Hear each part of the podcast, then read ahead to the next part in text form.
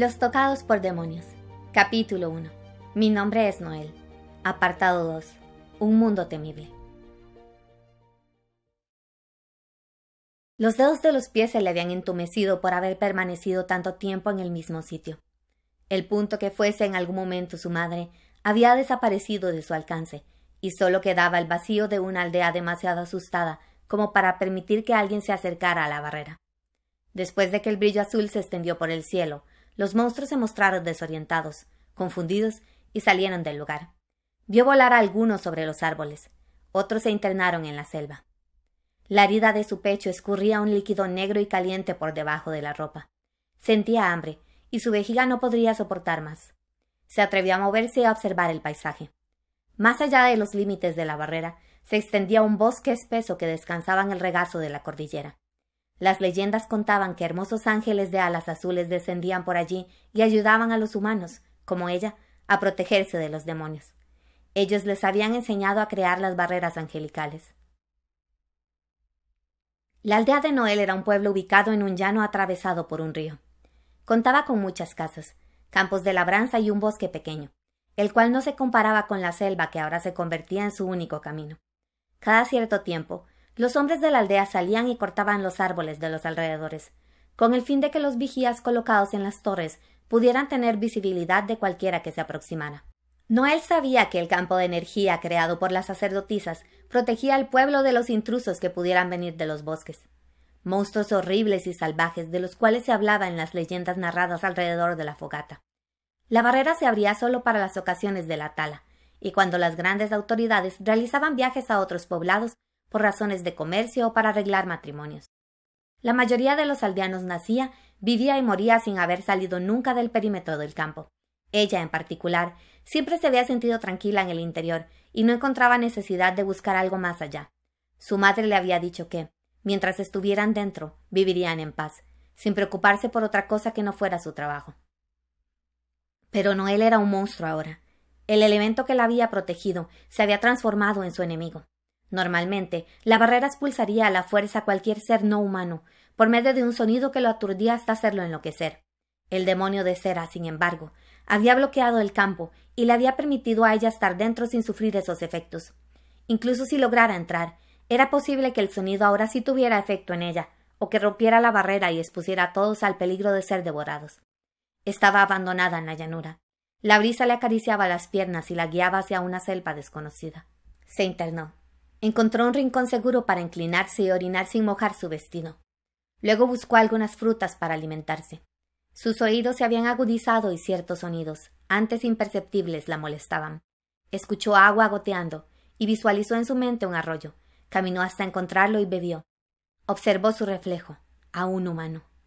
Temió por las palabras del jefe de la aldea y por la amenaza de convertirse en un demonio. Levantó la mirada. Incluso desde allí podían verse las montañas de la cordillera. Necesito ir al norte. Eso fue lo que dijo mi madre. La figura del espectro parecía emerger en su conciencia.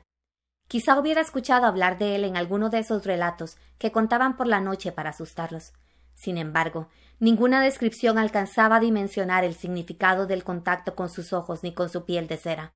El calor que había consumido su cuerpo la atormentaba incluso ahora. Sintió deseos de meterse en el agua para ahogar el fuego que la quemaba. Colocó su mano sobre el vendaje y se arrepintió. No sabía si estaba a salvo. Mamá. Esa palabra resonaba en la soledad. Por un instante, sintió como esas manos se deslizaban por su cabello, ahora enredado. Se anudó el pelo con un bejuco que encontró en el suelo. Le gustaba usarlo en una cola. Miró al cielo y se sintió tonta. Necesitaba encontrar una solución. Si hallaba a las personas que su madre había mencionado, quizá podría ser curada y volver a su aldea. Debía concentrarse en eso. Se puso de pie. El crujir de una hoja la sorprendió. Al principio lo percibió a su lado, aunque pronto notó que estaban a su izquierda, enredados junto con la maleza. Su oído no la traicionaba. Eran cinco monstruos rastreros de cuerpos escamosos, piel color morada con rayas negras. Medían lo mismo que el brazo de Noel. Tenían seis patas, distribuidas a igual distancia. Su cara le recordó las lagartijas que a veces encontraba en el bosque, solo que alrededor de su cuello tenían una corona de esporas. Cada vez que sacaban sus lenguas, dos por cada uno, Noel podía percibir el movimiento zigzagueante en el viento. Se supo una presa. Corrió en la dirección contraria al río. La herida de su pecho empezó a hervir conforme se agitaba en su carrera. Venían detrás. Podía percibirlos. No sabía cómo escapar de ellos. Pasó por debajo de una rama y un pedazo de su vestido se quedó pegado en una astilla.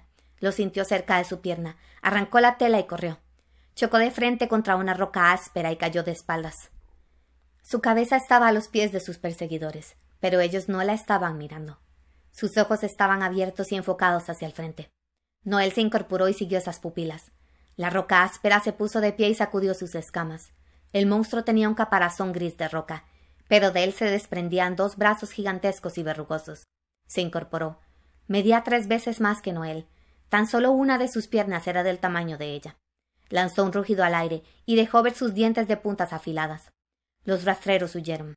La joven se incorporó para intentar seguirlos, pero el monstruo la había visto. Era una presa de nuevo. Corrió de regreso. El monstruo derribó con un brazo el tronco por el cual ella se arrastraba. Noel corrió hacia el arroyo y se quedó sin una ruta por la cual continuar. Si se quedaba allí, sería devorada. Pero si la herida de su pecho se infectaba por el contacto con el agua, la muerte sería lenta y dolorosa. Se acercó a un árbol y de espaldas a él esperó por un destino inevitable. Sus rodillas le fallaron y se vio forzada a sentarse. Es nuestra.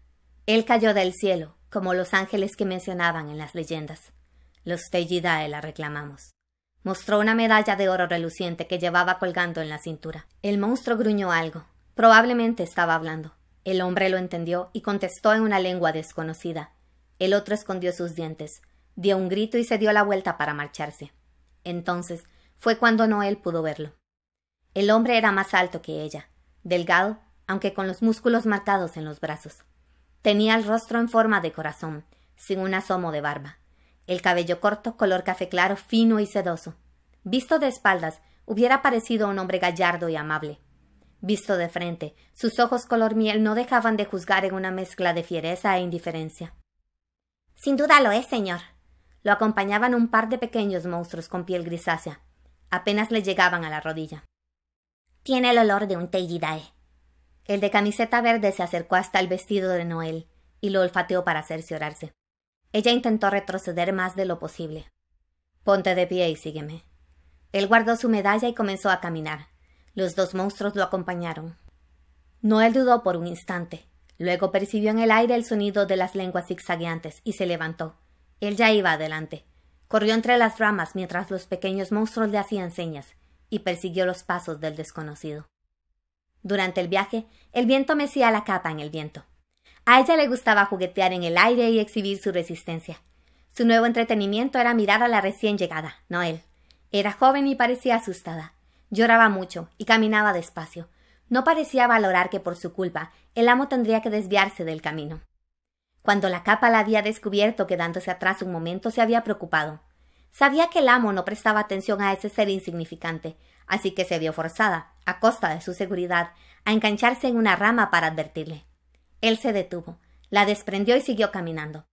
La capa temió haber perdido a su nueva distracción durante un rato, pero luego la jovencita volvió, avergonzada.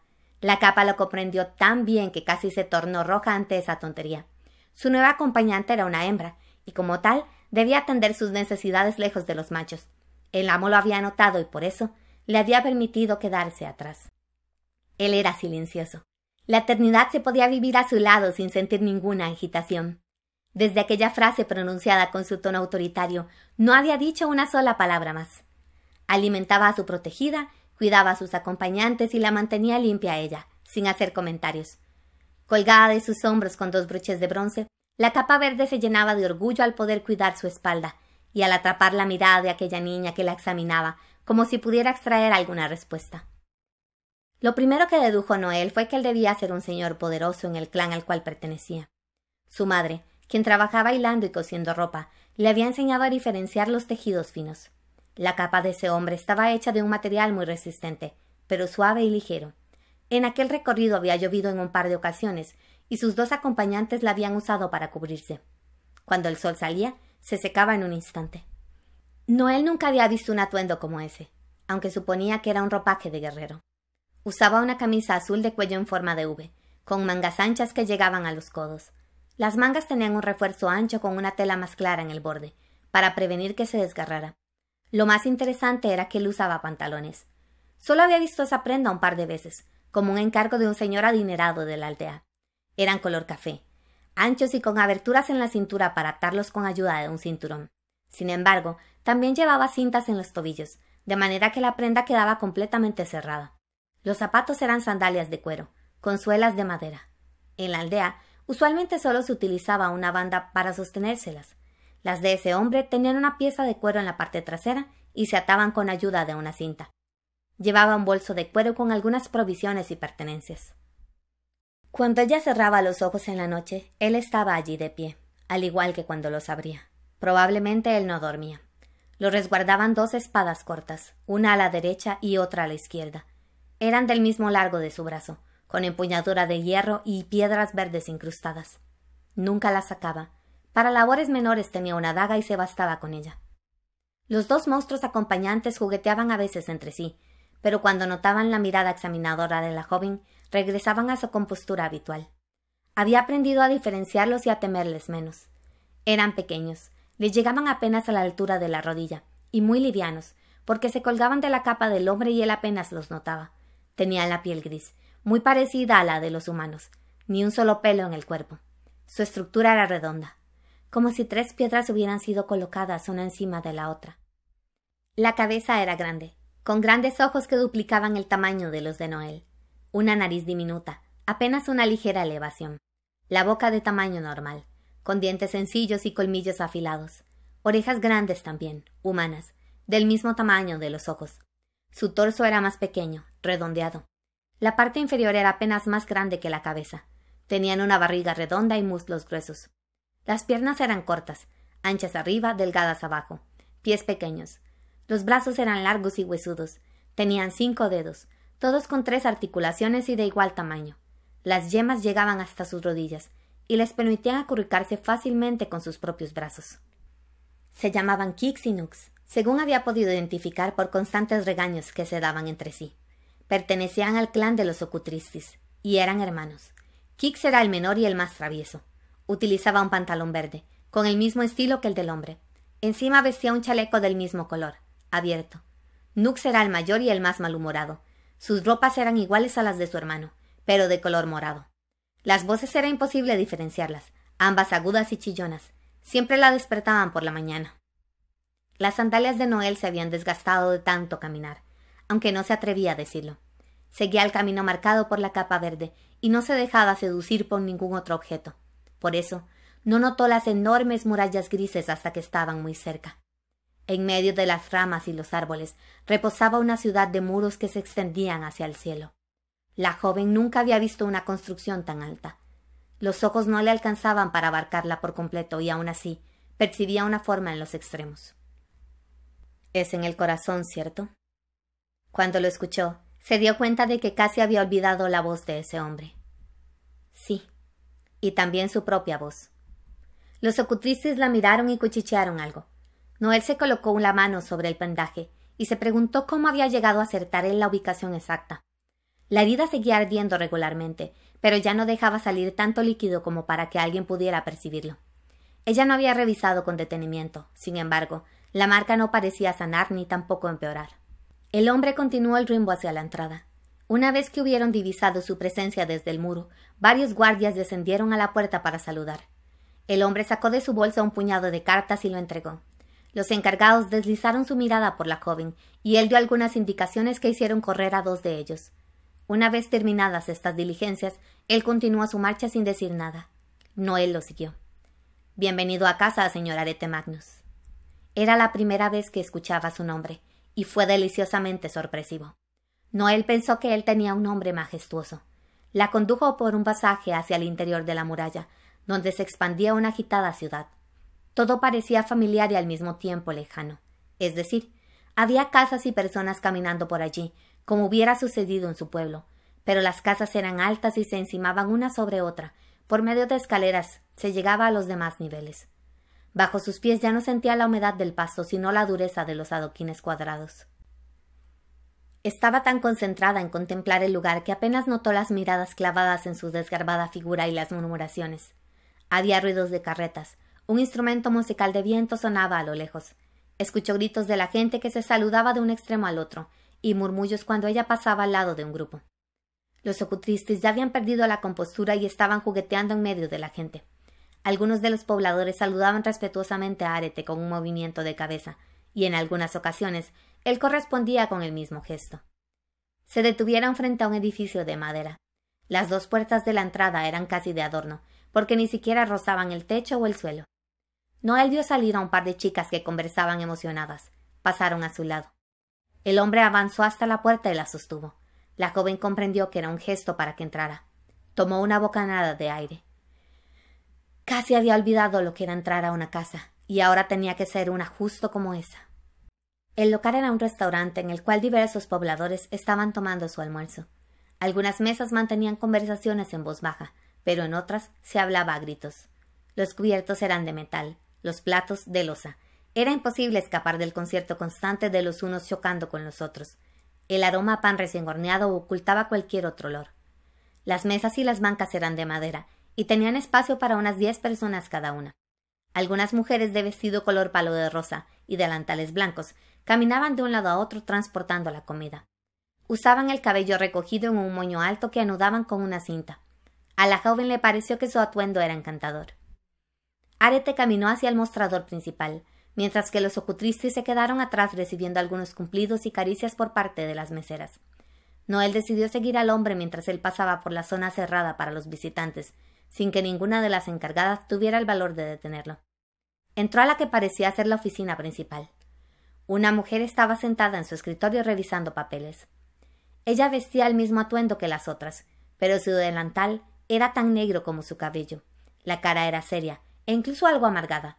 Tenía una pipa en su escritorio y en el aire se percibía un dejo de aroma a tabaco. Morgana. ¿Es que acaso ya no les enseñan a tocar la puerta?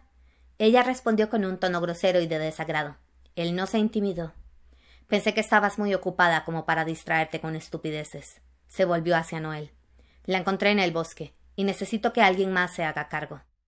Ya veo, le recorrió con la mirada. Estoy algo ocupada, así que tendrá que esperar. Tú. señaló con la cabeza a una joven que estaba ordenando papeles. Ella se sobresaltó. Sírvele algo de sopa. La agraita somos. Una frase que ella no entendía. Arete se dirigió hacia la salida y casi choca con la joven que estaba corriendo hacia la entrada para atender su labor. Él la dejó pasar y luego avanzó. Noel intentó hacer una reverencia de agradecimiento hacia Morgana, pero ella ya había enterrado los ojos en los papeles, así que el esfuerzo fue suprimido y la chica salió corriendo detrás de su guía. Afuera, los ocutristes estaban aún jugueteando con las encargadas y pidiendo un poco de pan. Kix, Nux. Ellos reaccionaron ante el llamado. Iré a ver a Vireti y a Motus. Quédense con ella hasta que alguien más se haga cargo. Sí, señor, contestaron al unísono. La chica que antes fuera ordenada por Morgana tomó a Noel del brazo para llevarla a su asiento y ofrecerle comida. En un extremo de esa misma mesa se efectuaba una conversación de la que ella no formaba parte. Vio la capa verde salir por la puerta y pensó que había perdido la oportunidad de agradecerle por salvarla en aquella ocasión. Le sirvieron el almuerzo. Se trataba de un plato grande de sopa, Tenía carne, hongos frescos, papas, zanahoria y algunas hierbas. A un lado le colocaron un pedazo redondo de pan recién horneado y al otro un vaso de limonada con menta. No podía negar que tenía hambre, y el sabor de lo que le ofrecían era delicioso. A su lado se sentaron los ocutristis, quienes comenzaron a devorar la sopa.